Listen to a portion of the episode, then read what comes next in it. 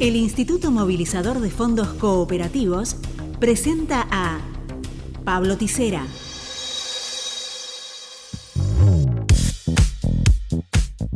Hace unos días, la Alianza Cooperativa Internacional para las Américas, que reúne a las confederaciones de cooperativas del continente americano, que incluye a Cooperar, en una carta que lleva la firma de su presidenta Graciela Fernández Quintas, dirigida a organizaciones internacionales, respaldó la importancia de la solicitud de la Organización Mundial de la Salud del pasado 4 de marzo, pidiendo una vía solidaria que fomente una mayor producción, disponibilidad y distribución equitativa de vacunas, porque el continente americano ha sido uno de los más golpeados por el virus, con más de 60 millones de casos reportados y casi un millón y medio de muertos. Decirles que en países como el nuestro tenemos alrededor de 3.3 millones de contagios con un acumulado de 68.900 muertes y con porcentuales bajos de vacunación si los comparamos con países como Estados Unidos. Si recorremos un poco más el mundo nos encontramos con datos alarmantes, como sucede en África, con 20 millones de personas vacunadas en un continente de 1.300 millones de habitantes, realmente injustificable.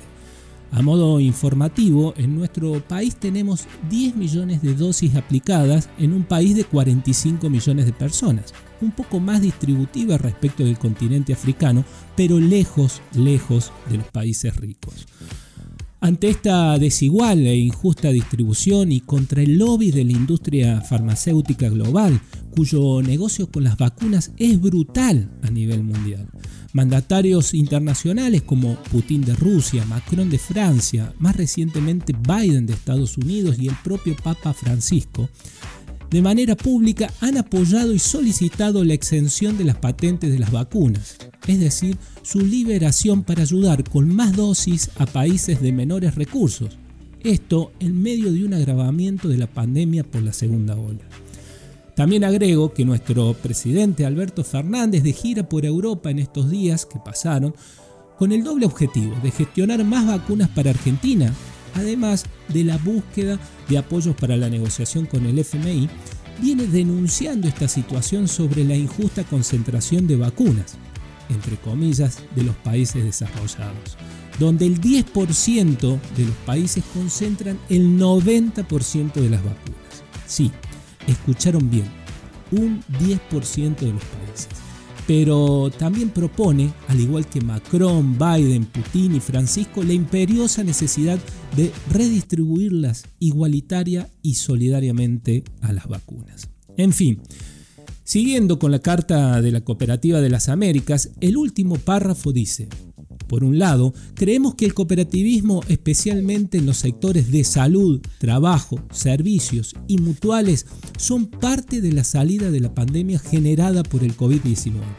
Y por el otro, hacemos un llamado a la comunidad internacional para democratizar la producción y el acceso de vacunas contra el virus para todas las ciudadanas y ciudadanos de los países de América. Desde nuestro humilde lugar, desde este espacio comunicacional, cooperativo y solidario, esperamos que todas las buenas intenciones que sin lugar a dudas acompañamos y difundimos, puedan torcer el brazo de quienes defienden los intereses de esos grandes grupos económicos que especulan con la vida del ser humano y se plasmen pronto en la realidad. Presentó este espacio junto a Pablo Tisera, Revista Acción en defensa del cooperativismo y el país.